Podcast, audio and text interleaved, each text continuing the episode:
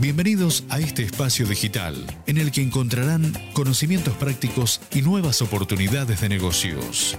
Bienvenidos al podcast de Más Negocios, el único programa para empresarios, directivos y emprendedores apasionados por los negocios. Señoras y señores, con ustedes su anfitrión, mentor de ejecutivos y conferencista internacional, Miguel Furque.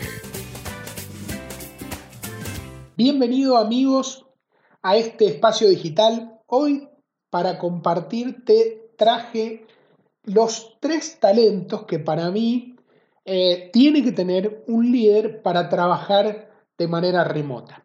En este contexto de pandemia en el que estamos, sobre todo ahora, y lo que va a quedar luego de que esta pandemia deje su, su rastro, es mucho más trabajo a distancia dada que las organizaciones van a estar acostumbradas a esto y por lo tanto esto exige ciertas eh, nuevas adaptaciones de los líderes a trabajar remotamente. Entonces, vamos a lo nuestro, tres talentos. El primero de los talentos para trabajar remotamente es entender que el líder tiene que tener mucha confianza en que las cosas pueden ocurrir sin que él las vea.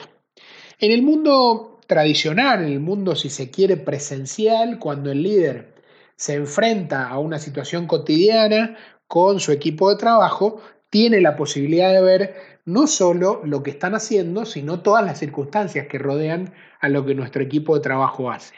Cuando ese equipo de trabajo se va a distancia y hace home office, por ejemplo, el líder pierde esa visibilidad por completo. Entonces, un primer talento que los líderes para trabajar remoto tienen que desarrollar es desarrollar la confianza o la autoconfianza de entender que las cosas pueden ocurrir aún sin que él las vea.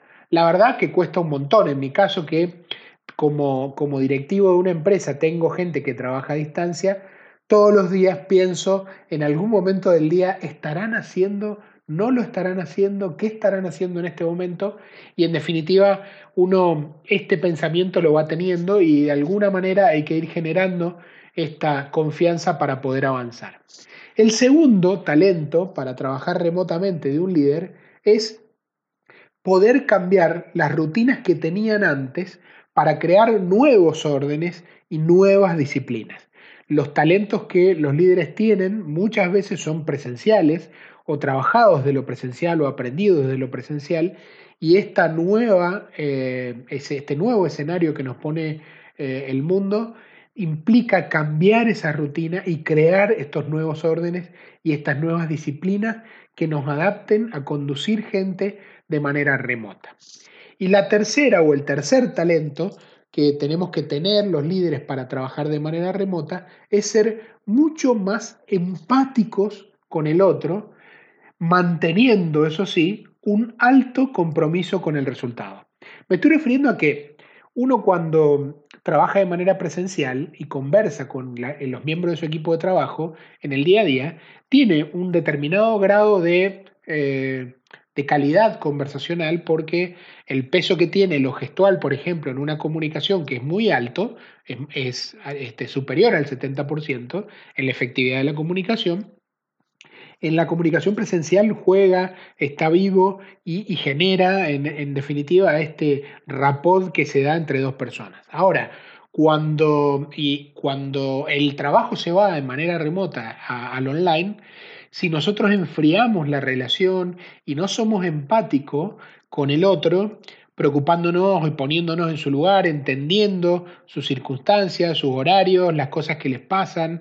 Si no, lo vemos desde ese lugar o no tenemos en cuenta esa empatía mayor y muy necesaria en el mundo online, eh, lo que más probable obtengamos es un peor resultado.